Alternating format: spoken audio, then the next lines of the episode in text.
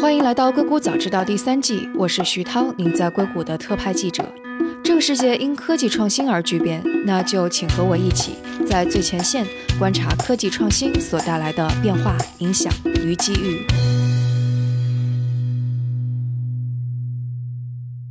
嗨，诸位，今天这期节目是几周前在我另外一档节目《到海外去》的第九期内容。这期节目的嘉宾是葛泽宁博士，他做的事情很有意思，也有点违反直觉。他是想把中国的生产线搬到美国。你可能会问，美国的生产线有竞争力吗？美国是否有足够的人才去操作这些生产线？所有的问题都能够在这期的节目中得到解答。而对我而言，这期节目让我更加理解了现在全球化的格局。那就请大家享用今天的节目吧。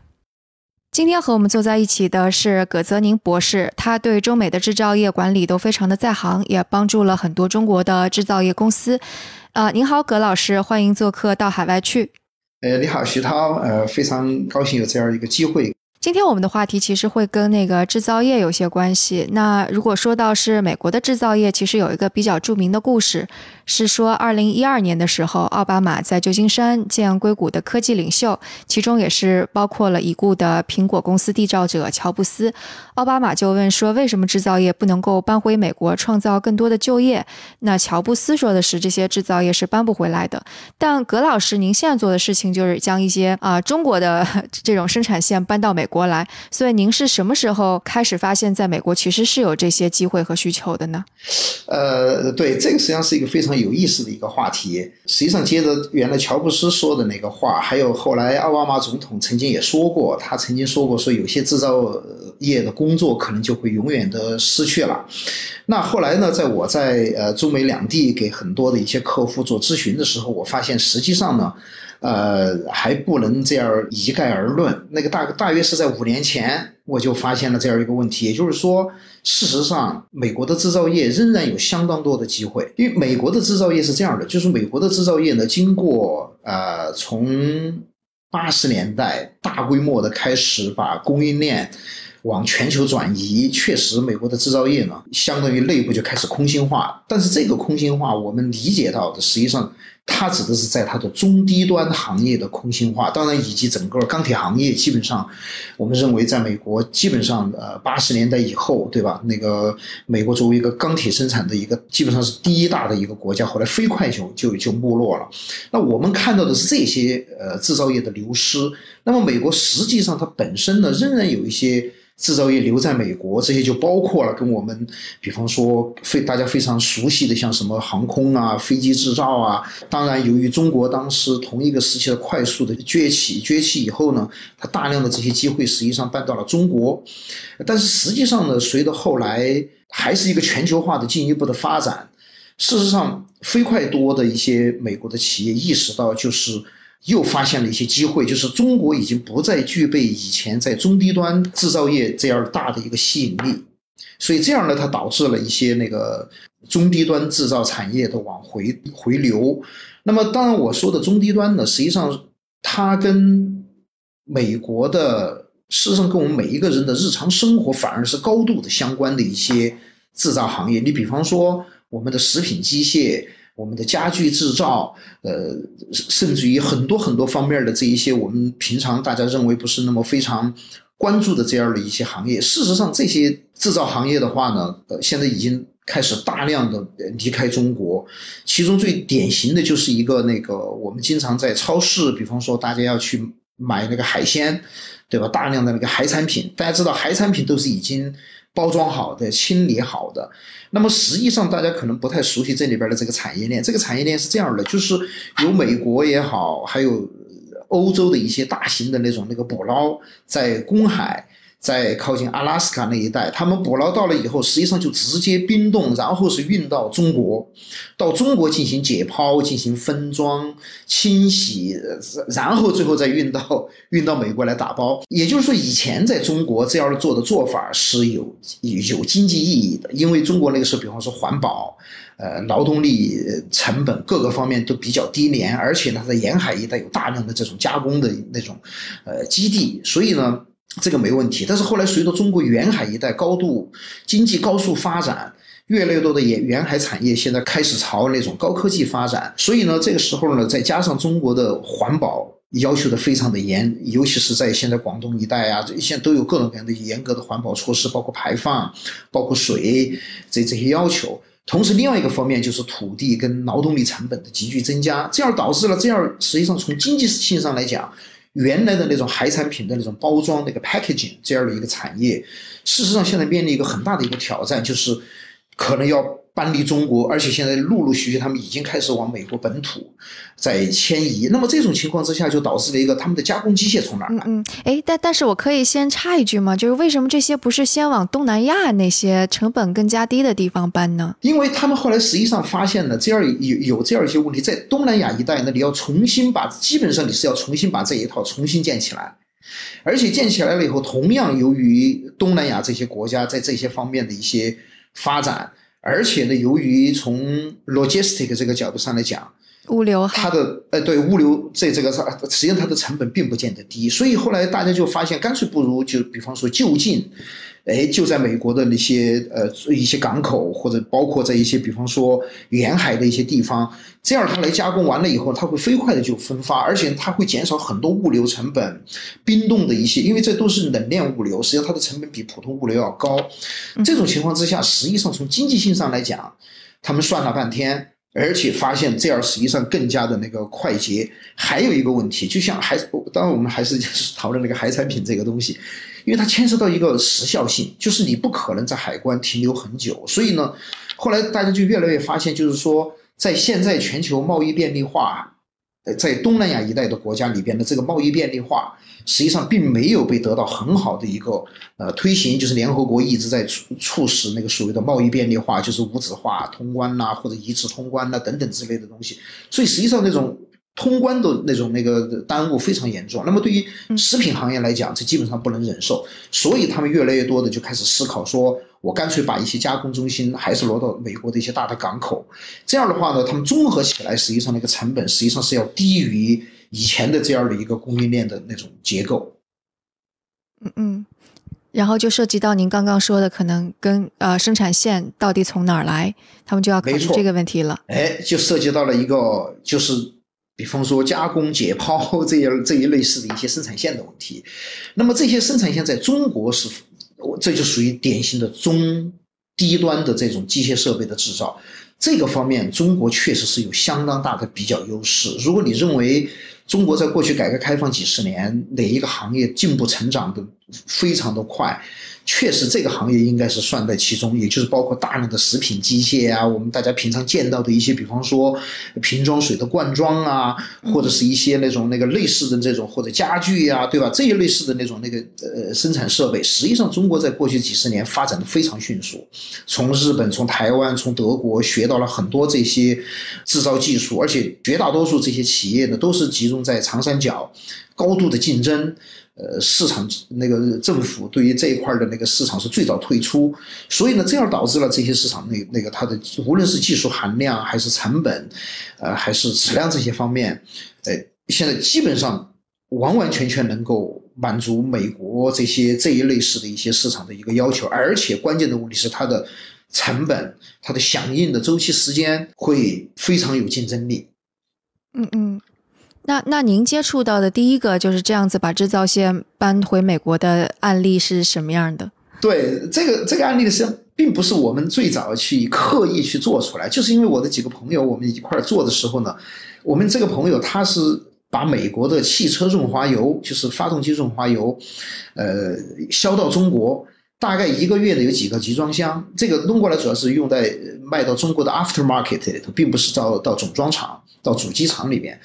那么这样呢，实际上从美国的这家供应商，就是做润滑油的这家企业呢，它就是一个简单的一个生产设备，它自己有润滑油的配方，对吧？它像一些大的炼油厂买那个原油进来，然后呢再利用它的配方把一些添加剂加进去，然后再灌装，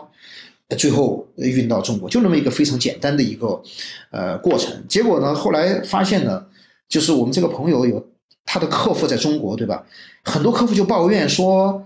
拿出来以后发现有大量的那个那个泄漏，就是有很多的灌装啊，那个瓶盖没拧紧或者瓶盖拧歪了，甚至于有变形，有大量的那种那个泄漏，就是搞得非常糟糕。所以他就开始来研究为什么就会有这种现象，就跟他的供应商，就是我们这家美国的供应商去去去调查，去发现的结果，发现这家供应商用的设备结果非常的陈旧，基本上就是那种七十年代的那种灌装灌装水平，效率低下。质量也没法保证，对于那种比方说体积跟重量的那种那个计量非常的缓慢，就是整个就是说，就差不多跟中国的乡镇企业差不多的水平，就是还八十年代的乡镇企业。后来后来我们这个朋友就说，托你能不能够先投资对吧？把你的那个呃灌装的那个产线能够给它提升，他提升的话呢，我会有更多的订单给你。结果呢，我们这位美国的供应商呢就去在市场上调查了一下，但他们直接能想到的就是。根本没想到中国也能做这种设备，所以他们就直接找瑞士的一些供应商来询价，结果询价出来吓他一跳，对吧？差不多是要三十几万美金一条简单的那个生产线，而且呢，效率并不见得比现在要高多少，只不过当然可能灌装的质量会好一些，它有一些工业控制的一些设备能够来帮他保证它的计量是准确的。但他每一次在拧那个瓶盖的时候，那个设备实际上它那个机器实际上是要停止下来，就是那个传送带要停一下，哎，拧一下瓶盖，再往下走。后来我们几个呢就开始在中国做调查，结果发现中国类似的设备实际上早就有了，而且比这个瑞士的设备要先进得多，是不用整个的运行是可以不用任何的停顿，就是它可以在。传送带在一边动的时候，我们一半一边把瓶盖给拧紧，而且最后还可以有一个机械手把它拿下来，放到那个纸盒子里头等等。所以，而且关键是我们这个中国的供应商的报价才五万美金哦，五万美金，才五万美金。当时我们就觉得这不可思议，说你不能报那么低，说那么低的话呢，他们会觉得你这个一定是一个粗制滥造的产品，所以我们就报了差不多就是它的三分之一，报到十万美金左右。在这种情况之下，你可以想象。就算你加上关税，仍然是比那个来自于欧洲的类似的设备要便宜的多，质量也好，性能也不错。关键的问题是什么？我们的响应非常的快。事实上，我们这家那个企业是在，呃，苏州边上，一个星期。就按照那个客户的要求，按照美国这家客户的要求，把样机做出来，把视频拍好，而且就基本上就能够能能够发运了，就能够发运了。所以，可是呢，这家瑞士公司至少说三个月，至少三个月，对吧？所以，那么在这种情况之下，你就可以想象，实际上中国的这种类似的这种通用设备、通用制造这种，呃，竞争优势是非常的大。当然，后来我们就把这套设备提供给了这个美国的那个供应商，非常满意。对吧？而且我们还有来两个工程师来安装、来调试，也就在这一两个星期之内就完全搞定了。因为他知道中国人的这种那个工作态度，一一到那个地方来了以后，对吧？就基本上加班加点，就就就就就就就就就给他弄起来。当然，当然，未来我们是还是要满足美美国的那种劳动保护啊，对吧？这一类是，这这是毫无疑问的。但是这样呢就是让这个美国客户大吃一惊呐，他从来没想到过会有这种那个，呃，这样的一个效果。所所以后来呢，在在前不久一次美国的一个类似于包装的那个展览会上，哎。他结果把我们这套，我们又拿了一套设备，他把这套设备拿过去，由他们来承包，说来我们来展销，哈，来那个啊，就相当于他们愿意做这个代理商了，是吗？哎，对对对对对对对对对对对，他因为同行很多，美国类似的这种那个，比方说润滑油啊，成品的一些工业用的一些油的那种包装生产线，这是非常巨大的一个市场，而且据据我们这位美国客户说，绝大多数都是老的设备，原因很简单，就是美国本本土已经没有这些设备的制造了。嗯，所以其实就对于那个你说的苏州的这家呃生产线的制造厂商，它自然而然的就开始可以开拓海外的市场了。嗯，但是呢，呃，这就是另外一个问题，就是我想说一下，就是中国绝大多数这种。呃，民营的这种制造型企业哈，他们首先没有这个资源来真正的来开拓海外市场，他们也不知道海外市场的，比方说合规啊，还有一些市场方面的一些，因为他们实际上人员非常精简，可能不到一百个人，往往这种绝大多数这种企业都是属于在中国属于那种小型制造企业，而且绝大多数是工程师跟工人，对吧？他们有限的这一点销售，实际上人员就主要是做国内市场。还有的呢，实际上就是卖到非洲，因为做卖到非洲呢，他们也是通过一些其他的关系，什么利用一些同乡会啊，一些这样的一些那个什么，所以他们对于进到像美国这样的一些发达国家呢，他们实际上心里头自己心里头首先没有太多的把握，对，心里头没底，觉得不知道美国要求多，实际上他们不知道他们已经具备了这样的一些技术上、质量上跟交付上的一些优势。所以呢，我们这样才开始考虑，就是说我们能不能够在美国做这样的一个平台，来把中国的这一类似的这种制造企业把它拉进来，然后我们在美国帮他们去做方案、去做营销、做方案、找客户，同时还解决那个 finance 的问题。实际上，我们最后还提出来了一个，就是说。帮助美国的企业做一些 finance 的一些解决，就融资什么的是吗？对，没错，没错，设备租赁呐，融资的融资租赁呐，甚至于采取那种，比方说，呃，paper use 这种方法，也就是说呢，我们实际上把设备还是我们的，我们装在你那个现场，你加工一个或者你做出一件事情来，你付给我们一个固定的一个钱啊，哎，这个通用性。究竟有多高？就是是说，在包装这个行业、包装制造这个行业当中，其实生产线它非常通用，是这个意思吗？嗯，它是这样的，就是说这些设备呢，实际上呃，它可能通用性有百分之六十多，呃，包括控制啊，包括传送啊，呃，包括驱动啊，这些都是通用。但是可能不同的呃，针对不同的客户，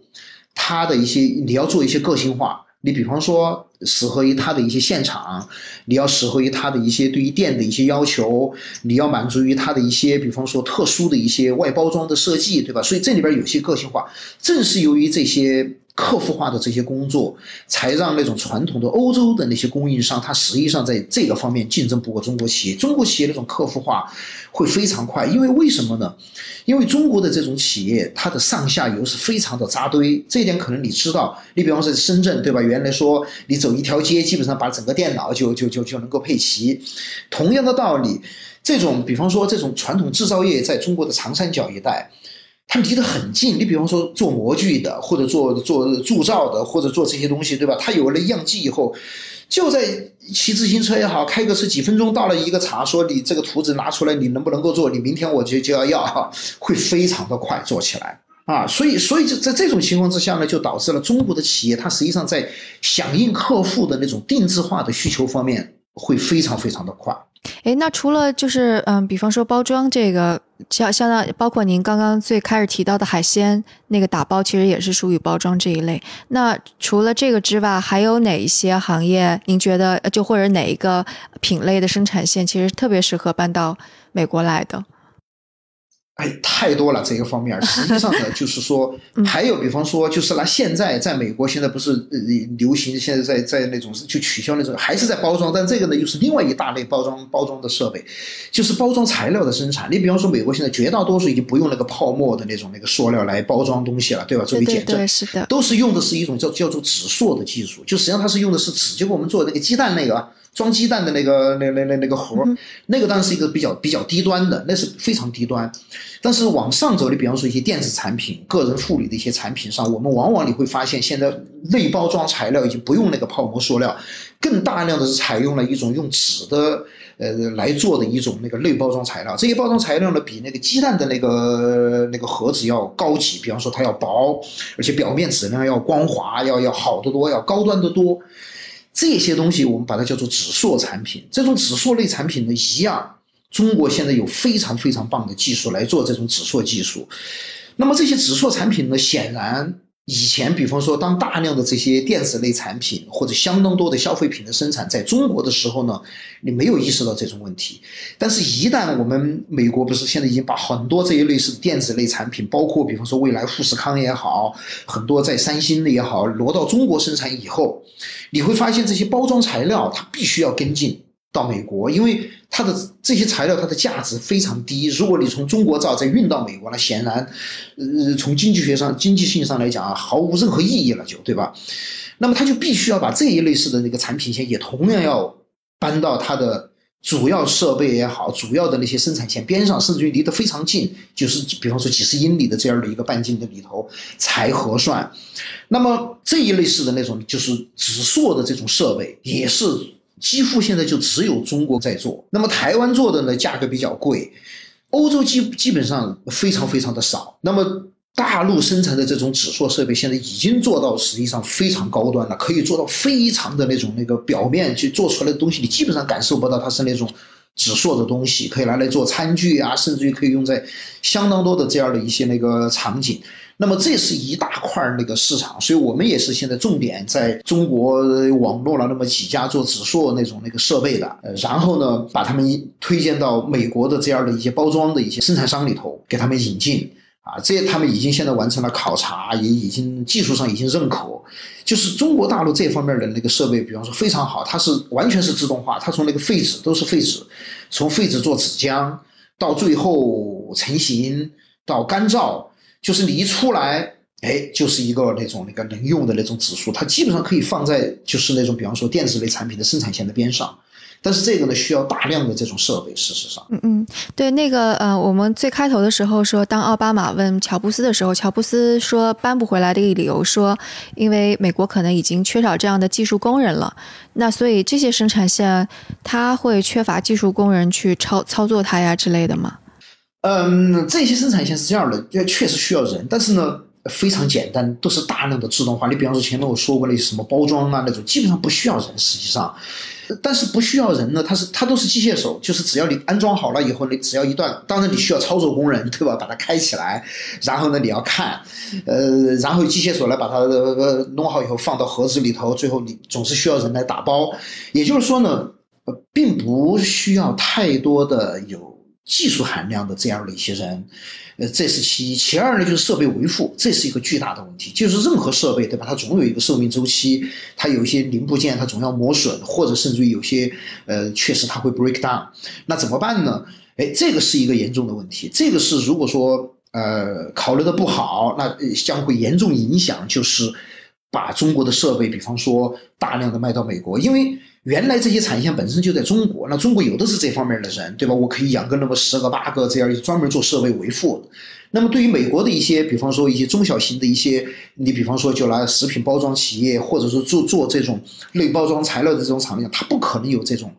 呃资源。那么这种情况之下怎么办呢？我是希望就是说，在我们在美国现在做的这件事情的搞那么一个平台，重点就是做两件事情，一个呢就是我们把一些经常性的一些。一审一号件，我们可以从中国做了以后呢，维持一定的库存。第二个方面呢，就是我们做一支快速响应的一支维修团队。这个维修团队呢，哎，相当于就是中央化来服务这些散件在美国这些主要的制造基地的一些客户。那我们给他们可以签，比方说，呃，service level agreement，对吧？比方说二十四小时或者是十二个小时的响应时间。哎，这个我们可以能够做得到。如果你一旦把它集中化了以后，你就会发现，把这个事情就会有一些，就会可以解决这样的一些问题。所以，嗯，设备的维护呢这块应该问题不大。那么现场实际上那个呃培训操作工人呢，这个这个问题也是比较简单，就是我们基本上就是，呃雇雇那么一两个那种那个操作的技工，对吧？然后我们有人来给他们进行培训，或者有的时候呢是把他们弄到中国来培训。也都有可能培训好了以后，这套设备，你像我们最早那个润滑油的灌装，实际上他们找了两个人，我们是请了两个呃美国的工人，然后到中国来培训会用，而且他们也会做一些简单简单的维护。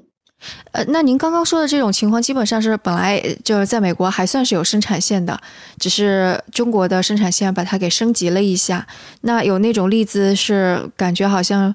本来可能在美国已经不太存在了，但是后来又啊，相当于是因为有中国的生产线，所以又搬回去的这种情况吗？呃，有，呃，这里头有两个意，两个含义，一个是就是说是已经完完全全的那个在美国就消失掉了，因为原来美国有，后来消失了，这是一种情形；还有一种情形呢，就是一个全新的产业，就是原来美国根本就没有过。然后有把那个中国的生产技术搬到美国，哎，这个实际上这两种情形都有。第一种实际上是还还蛮多的，就是你比方说，当然现在在美国，我想说，本来我想举一个纺织的那个例子，但现在美国最后那个 ITG 基本上在在美国在北卡已经被他们把 ITG 给出售掉了。最早的一个设想就是把那个呃纺织用中国的纺织技术，因为中国实际上这这些年那个纺织技术从日本。学了很多，也就是中国现在的纺织设备的制造是非常的厉害。事实上是，呃，成本又低，而且效率也非常的高，而且呢，它完完全全具备了现在的一些自动控制啊，你可以说电脑具备那种工业四点零的这种特点。当时我们原来有一个设想，就是试图，就是已经都谈好了，实际上无锡那边我们谈了几家纺织设备厂。把那些设备弄到那个美国，但是后来，当然这个事儿本身是由于美国后来自己做了一个决定，是说，那个就是国际有一个叫做 International Textile Group，叫 ITG 那个，它基本上已经后来。决定最后还是关掉算了。确实，因为他认为在美国已经，呃，没有再做下去的意义。那个只是一个例子，但是实际上的类似的这方面，很多美国，比方说把一些冲压，由于环保，由于一些东西都已经挪到墨西哥或者挪到中国，它本土没有。但是后来现在关税一上来，或者是有些倾向于又要自己生产，那么它的设备从哪儿来？啊，所以我们现在在研究这一方面，也就是说呢，试图用一些中国的一些设备，利用中国的这些我前面说过的这这几个优势，快速的响应时间，快速的交付，以及那个品质，对吧？还有呢，一定的那种技术上的一些优势，哎，我们可以快速的把把中国的一些设备引进来，来提升美国的在这方面的一些技术能力，这是一个方面。还有就是一些就是以美国。从来就没有过的这一类似的一些制造，你比方说，呃，拿美国那个，比方说用那个秸秆来造纸，或者用一些那种那个，就是用一些呃农作物的一些秸秆、干草来造纸的这样的一些生产线，这种呢，在中国实际上经过这些年，因为中国不是一直呃把那个秸秆的那个重新的那个利用，那么后来发展了很多这方面的一些设备。呃，无论是从后来的成型，到前期的秸秆的破碎，到它的那个前期的形成那个纸浆，到后期的成型，实际上整个这条生产线实际上是呃完整的。而且呢，这个这这这个方面的行业在美国原来是没有过，所以这这一点呢，是中国有一个山东的一个民营企业家，他把几条生产线，就是把那个利用农作物的秸秆，他把它搬到那个弗吉尼亚的南边一个城市。就开始在那个地方进行生产，这个时候实际上就意味着什么呢？意味着中国实实际上是在向美国出口技术，对吧？无论是那个生产技术还是它的设备技术。所以说，我想说的就是说，在实际上在那种全球贸易的那种情况之下，没有一个国家它能够说它在各个方面都强大，另外一个国家永远只是一个，比方说它只是一个提供某些东西或者。处在某一个产业链的一个呃某一个端啊，这不是一个固定的一个思维。就是说，你如果回到最古典经济学里边的国际贸易的基本理由，就是一个比较利益的一个原则。那么在现在实际上国际贸易体系里头，这个方面的原则被得到。更加充分的一个体现，就是所有的这些国家，事实上你总有那些方面不足的地方。那我可以利用像一些国家，你比方说现在中国的一些通用设备，像比方说一般的机床，就是要求不高、精度不大的一些一些那个加工设备，不单单是卖到卖卖到那些比方说非洲啊、东南亚，实际事实上也卖到德国，对吧？也卖到那些什么，当然美国、欧洲都有。事实上，所以这就是一个比较。优势，关键的问题是怎么样来帮助这些中国的这些企业能够走出去，走到美国，了解这个市场，然后呢，提供这个市场所需要的产品跟服务。这个实际上我觉得是最核心的一个一个方面。然后我想，可能大家还会关心的一点就是，嗯，他们是不是会在美国碰到一些嗯商业环境上的问题啊，或者？比方说，现在贸易战，那政治上的问题，你觉得这个问题大吗？有，毫无疑问。但是我认为，商业上的那个问题比政治上的问题更大。为什么呢？因为政治、政治、政治环境上来讲，你比方说，中国政府本身它实际上是鼓励出口的，对吧？也就是只要你是出口，政府总是鼓励。所所以，甚至于还有什么出口补贴啊、退税这种。当然，我们说这个东西现在不能呃不能说，但它实际上一直在在这样的一个提醒。那么从美国政府来讲，事实上就是说，进口这些设备、进口技术，对他来讲，实际上也不是一个太严重的一个问题，对吧？甚至于不是一个问题，因为美国政府实际上从本意上来讲，它绝对无意来干涉你的，比方说民间的正常的商业往来，而且何况是比方说，哎，你实际上我是进口一个技术，我把一些先进的包装技术、先进的灌装技术、先进的那个成型造纸的技术引进来，实际上从从美国政府的角度上来讲，或者是从美国企业界的角度上来讲，这是个好事儿。唯一的一个就是一个税的问题，对吧？它的一个不确定性的问题。哎，它税不是也分类吗？就比方说，它会对某些呃征税，它也不是对所有的东西征税，所以它会对生产线也征征税吗？哎，这是最早的那个，从第一批征税就包含这个了，就包括生产线。对对对，就是就是一般的机械设备，这是最早进征的。这个真是很奇怪，因为他一边说着要让制造业回到美国，然后让这些工作制造业的工作回到美国，他一边又要向生产线征税，这是一个很奇怪的逻辑。呃，原因呢，我也没法来猜测，可能是几个方面。第一个呢，当时他们认为可能这个对于美国的经济影响最小，因为为什么呢？你想想哈，我的进口设备如果涨了百分之二十五。那么，对于用这些设备的啊，美国的厂商来讲，它只相当于就只不过是它的原材料生产线的那个上涨，它不会飞快的就体现在它的一个最终产品的成本上头。如果你是原材料涨，那它会直接反映到上头，对吧？如果你的设备成本涨了以后，它最多只是折旧，比方说会多一点提这个方面，所以它的影响是一个间接的。所以我想他们是从这个方面来考虑。其次呢，因为这里边呢，不管怎么说，这个量非常小，因为从中国卖到美国的这种生产线设备，那个量很小不大，所以他们认为这个实际上对于美国经济的影响，并不是一个非常 非常显著的一个那个呃一个区域是这个，所以呢，实际上那么对于中国企业来讲，它实际上要了解美国的那种。营商环境里边难度更大，因为很多地方，你比方说这条生产线是放在加州，跟同样的一条生产线我放在一些其他的一些州里边，那么它对于污水排放、震动、噪音，对吧？这些可能要求都不一样，对于工人的那种影响，所以说呢，这些方面恰恰是中国的企业没法去了解，而且他们也甚至于都不知道应该找谁去了解这些东西。对，或者举个例子说，亚马逊要在纽约造一个第二总部，按照如果中国的话，当地政府开心死了，当地人也开心死了，结果结果纽对啊，结果纽约人民就去抗议，结果就把这事儿给搅黄了，这就是一个可能中国中国的没错，比不太能够理解的事儿。没错，你比方说。最早我们从那个海尔进那个北卡去设厂，对吧？遭到那个当地工会啊什么应脑这些类似的一些一些问题。到后来我认识的这个山东的那个造纸的这个这这个朋友，他实际上在美国也考察了很多地方，但是呢，都是后来才发现，很多的时候他没想到的一些莫名其妙的有一个地方，比方说，呃，它是一个水源地，或者说有个什么这种，他本来开始是想设在那个艾奥瓦。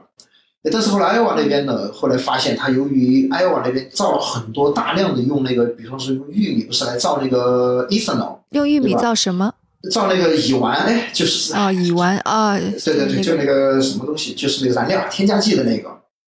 所以后来他发现呢，哎，当地大量的那个就是农场的那个玉米，早就被那些，比方说其他的那些采购商已经给他垄断了。嗯，那么这种情况之下，它的秸秆的来源就受到限制，而且他完全不知道未来，比方说价格上或者这些方面会怎么来走，对吧？因为尽管那那一带你知道是是那个 Corn Belt，对吧？有大量的那种秸秆，大量的那种原材料，但殊不知你遇到了其他的一些呃方面的一些问题，所以他最后选址选在那个弗吉尼亚的南边，就是靠那个。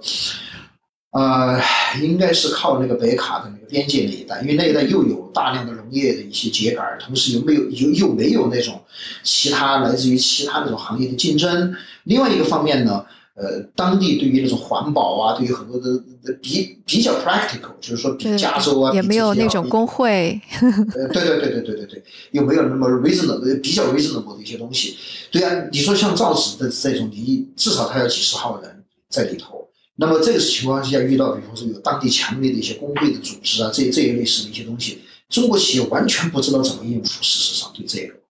嗯，那这个有办法规避吗？因为我想，可能大家想到，如果万一我的生产线要出海，我到底怎么规避这些风险？这个方面呢，我们现在做的这个平台，主要还只是从市场服务、备件，呃，跟方案在这些方面来考虑。至于说当地的营商环境的这方面的东西，我们可能最终还得要跟，比方说一些呃本土的一些，就美国本土的一些。呃，机构来合作，就是一些商务机构啊，跟本地的一些商会啊，比方说律师事务所，或者是有一些做劳工关系的一些这种咨询机构，对吧？呃，来广泛的合作，然后来帮助这些中国企业走进美国市场。你比方说，回到我刚才说那个润滑油罐装啊，对对对，那那个客户你知道在哪吗？那个美国，他是在麻省。你知道麻省实际上他 对对于那种传统制造行业本来就不待见啊。所以，它实际上对于那种设备的改造，实际上也是一样，走了很多批文。市政府要看，然后要看你的排放，你有没有油污，呃，对吧？就是有没有噪音，呃，它实际上是很严格的。这这这一套走下来，实际上花了不少时间。但这个是由于我们那家美国客户他本身在在这一带，所以他会去周旋去了解。但是如果说是一家中国企业，他自己想要来进来了解这些东西，就会非常困难。就像那个福耀玻璃进到美国也是遇到很多问题一样。哦，对对对，那个更 那个那个了不得了，那个。对，是，所以就是如果这边直接有像你说的那个润滑油制造商，他直接买生产线，那其实只是交付一个产品就行了，你就不需要去烦其他的你怎么制造工厂的事儿。实际上都都都都没那没那么简单，就是它相当于啊是吗？对，那个生产线呢，因为它为了。为了做这个生产线，他比方说他要重新盖了一个小的一个厂房。好，盖这个厂房呢，结果，呃，地方政府有要求，你比方说，呃，你的那个一听说你是这种生产制造，它一定有那个那个润滑油会渗透到那个地下边，对吧？就它会有很多的这一类事情要求。那么理论上来讲呢？这些东西呢，实际上都是对于中国的厂商来讲，我们就要配合。比方说，我只能打多少地基，我的地基要打到什么程度，我的下边得要装一些新的一些设备来，比方说来循环使用我的那种设备本身要用到的这些润滑油，还有你怎么来解决你的那个跑冒滴漏，对吧？你只要你去一个制造企业，你就会发现，就是做的再好的那种现场，一定会哪个地方会有油污啊，会有一点点这些东西出来，对吧？那么。你怎么来解决这些东西？对于中国企业，当然我们原来没有那么严格的要求，没有想过这些，大家都一心一意是在把设备做好。但是没想到，实际上呢，对于企业来讲，对于在美国的一些呃一些地方政府或者是一些州里边一些环保法案里面，实实际上是有这些要求。那你就要必须要去呃从技术上要解决，然后呢，你所以你你就得要在有的时候是连客户都不知道。那么这种情况下，你就要去认真的去研究，对吧？你比方说，我这一条生产线要装在一个哪哪一个哪个地方，可能会有有没有污水排放，有没有噪音，有没有震动，啊，有没有这些东西？因为实际上，像你像一般来讲，要瓶装啊、罐装的设备，它都有一个面临一个冲的一个过程，就是一个冲压的过程，一个冲头把那个盖子要压上去，多多少少都会有震动。但是你怎么来消除这些东西，对吧？要达到地方政府的要求。你比方说振动源，你必须要离多远？你要加什么样的缓冲？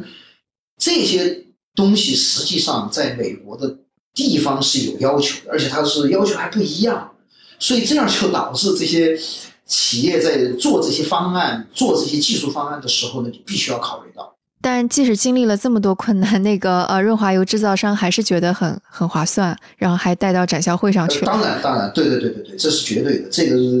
再怎么折腾，你想想，几分之几的、这三分之一、五分之一的那种投入，那怎么着也比这些那个要要要要好得多，对吧？比你或者比你什么都不做要要有效率也提高了，没错。就这些这些努力是值得的。就是我想说的是呢，哎，这些但是。毕竟呢，给这些中国企业带来了一个巨大的一个营商环境的一个认知的一个障碍。嗯哼，那那能不能说一下？因为既然把这个制造生产线开拓到美国来，其实还是遇到很多风险的，不管是找客户，还是更加了解当地的这些政策啊之类的。那为什么？嗯，其实中国的这些生产线制造厂商应该把他们的这些东西带到美国来呢？或者？不光不光光是美国，可能欧洲呀发达国家来，而不仅仅是非洲。对，这是一个很好的问题。原因实际上就是跟那个中国大的那种那个经济环境有关。中国经过那么几十年来的发展，实际上确实形成了一个一个 over capacity，就是从大太竞争太激烈了。对，一个是竞争激烈，一个确实是就是过剩。绝大多数这些企业，他们能够拿到一个出口的订单，基本上它可以做到成本极低，就是只要能够赚那点出口退税的钱，主要就是为了这个。所以这样就让他们感到，就是说开拓海外市场是几乎是他们生存的一个唯一的一个途径。但是呢，他们同时又舍不得就离开，对吧？呃，当然这些年实际上像浙江一带的很多企业确实也就退出了，由于房地产，由于其他的那种往那个回报的高的那个市场就跑了。但是也有一些呢，就像我们打交道，我们在中国调查了差不多一百多家这种，呃，有点技术含量的这种制造型企业，他们这些确实是他们真就想做这件事情，真的是有的时候你不得不佩服，就中国还是有这样一群企业家群体，而且这里边的人的绝大多数就是大学本科学机械，有些甚至于有博士，他们就是喜欢捣鼓这些东西，哪怕二三十个人，他们还在那儿在在在在干，一年就卖那么几套设备出去。够发工资，够那个大家伙也也就够了。所以呢，这样实际上我觉得这形成了一个非常巨大的一个优势，就是他们的那种呃，从价格上、成本上，还有从那种质量上头。所以，所以呢，对他们来讲，开拓海外市场几乎就是成为他们的一个唯一的一个要生存下去的一个那个一个途径。另外一个方面呢，他们对于海外市场，就是说海外市场的一些需求。比国内的一些市场来讲，确实还不一样，对他们来讲也是一个提升的一个机会。你比方说，刚才我说到一些对于震动、噪音，原来你可能拿到国内没人想这个，对吧？那那那我就那个就就就就就不用考虑。也就包括我们在原来在常熟，就是那家我跟你说做那个纸的包装材料的那个纸塑的那个设备，因为做那个纸塑呢，最后有有个高温高压，最后把那个里边的那个纸浆里边的水呢，就快速的就给它气化。这样呢，出来的一个脱一脱模了以后呢，哎，那个包装材料就干掉了，就基本上就是个干的，不需要任何那种那个烘干呐、后道工序的那个烘烤啊那种，就直接能够上生产线就可以包装。那么在中国没有任何要求说你对蒸汽的排放有要求，对吧？但实际上在美国是有这个要求，就是美国相当多的一些地方政府要求，只要你有排放，不管你排什么东西，就除非你排水，干净的水。那你可以直接排，实际上都不能直接排，你都要在给它收集的一个东西。那么在美国就必须蒸汽排放也一样，你要把它收集，得要有一个过滤等等等等这些过程。那么对对他们讲，这实际上是一个技术上的一个提升，对吧？他们就在来思考，哎，我怎么样能够来能够来回收这些蒸汽，能够把蒸汽能够捕捉下来。所以说，在这些方面对他们来讲，也是一个学习的一个机会。所以他们确实。对这个非常热心，所以我们从两年以前在国内做了一些调研、调查，也网络了那么一百来号那个制造企业加入我们这个平台，都非常乐意。嗯嗯，你刚刚还提到一点，我觉得启发挺大的。你就说，其实那个全球化到现在这这一步，其实不是像以前我们想的那样，全球化就是一堆制造业给中国。美国只是负责研发，其实现在就相当于是进入到了一个更加细致的全球化分工当中。就只要是有有比较优势的地方，那可能就会深入的去分工下去。我觉得这这个观点其实是挺重要的。就包括现在，其实为什么我们会觉得打贸易战的时候，把很多这种全球化该分工的地方就给阻碍掉了。其实，对对对对对，没没没错。你你刚才捕捉到这个确实太重要了，就是说全球化。经过那么三个阶段，我觉得这个是全球化的四点零的阶段。第一个阶段就是说我东西全部供应链在某一个国家，然后把东西卖到另外一个国家，对吧？那个是最早的那个全球化，这个全球化最最简单。那个全球化那个时候，如果你打打那个什么靠关税还有办法。第二个阶阶阶段的全球化呢，哎，就是我把我的整个的产线，把我的生产的一些设备，对吧，挪到我要所在的那个市场的国家去。满足那个当地市场的需要。就比方说，美国第二个阶段的全全球化，就是把一些生产技术啊，什么什么挪到中国来。那个时候的想法很简单，就是满足中国本地市场，对吧？就近那个销售，减少中间的环节，减少我们的那个供应链等等等等。而且呢，我可以规避很多一些进出口的一些。呃，实实际上有点 ironic 的，就是说全球化第二阶段本来就是为了规避第一阶段，当时各个政府采取高关税壁垒。采取的一个措施，对吧？相当于就是说我把产线我挪到中国，那你就不能再收税了，对吧？我在本地生产的东西，这算是第二个阶段。第三个阶阶阶段的全球化呢，就是就是我的生产跟市场不一定是同一个地方，对吧？我可以在中国生产，但是我产品是卖到另外一个国家去。这个实际上就是我们现在面临的第三个阶段的这种全球化。第四个阶段就是刚才捕捕捉到的这个，就是完全打乱了这种那个供应链。只要哪一个环节在哪一个国家它有比较那个竞争的优势，我就来给它组合。至于那个产品卖到哪儿，研发在哪个地方，完全是那个取决于市场。也就是真正的一个全球化的一个供应链，而且这种供应链的那种优化配置呢，是取决于你哪一个国家哪一个地区你有这个供应链的一个比较优势。那么在这种情况之下，说实话，确实靠那种高关税、这种贸易壁垒再来弄，实际上确实跟第四阶段的那种全球化会会扭曲。所以我想说的就是这样，我想说的就是说，确实现在那种在那个大的那个国际背景之下，就是我们无论是政府还是我们产业界，都必须要认识到，就是我们实际上现在进到了一个全球化的第第四个阶段。这一点当时在中国国内实际上已经有这种那个迹象。你比方说某些地方，他做那个很搞笑，有些地方，比方在河北有一个县，你知道那个县。它是全球最大的一个专门做什么，就是专门负责给金属钻孔，做 perforated metal。你比方说我们高速公路旁边不是有那个隔音的那个那个屏障，那个屏障上不是有有钻孔的那个钢板吗？对吧？这些钢板的孔大量的实际上是从中国进口的，而且中国是在哪儿做的呢？就是在河北那个地方，那个地方是几乎全做那个。做各种各样的，你要什么宽幅的、窄幅的，你要做什么样的孔，对吧？你也可以做出花纹，你要做出图案，你要做长的、方的、圆的，都在那个地方。这实际上就是一个产业链上的一个高度集中的一个地方，它只做这一块。然后在那个河北另外一个地方，在沧州那边呢，你知道做什么？专门做那个金属的那个无缝钢管的那个，就是做石油开采的那个无缝钢管，他就做挤压那道工序。所以说你会发现，实际上。未来这种大量的以那种地区或者是国家的那种比较竞争优势来采取分工，会越来越普遍。事实上，对，而且以后未来物流肯定也是越来越快，越来越便宜。没错，而且越来越智能。所以说，在这种情况之下，当我们讨论到这个地步时，必须说一下各个政府在这个中间你应该扮演什么角色。确实，就是未来我看的最多的，就只能是三零的那个趋势，就是零关税、零补贴，还有一个零什么零壁垒，对吧？就这三个方面，你必须要做到这一点，才能够真正的来 promote 未来的那个 globalization 的四点零的版本。那我我我我想可能，嗯，今天其实聊的很多东西聊的都还蛮深入的，而且我感觉我学到了很多东西。那非常感谢葛老师给我们带来这么多的观点。先不客气，谢谢大家。如果大家还有一些什么其他的问题，那也可以写邮件给我们，然后我们可以再来问葛老师。好的。大家如果有什么想法或者评论，请给我们写邮件，也可以登录我们的网站，找到我们更多的联系方式。我们的网站是出海大 co，就是出海的拼音 c h u h a i 点 c o。我们的邮箱是 go at 出海点 c o。也就是 g o at 出海拼音点 c o。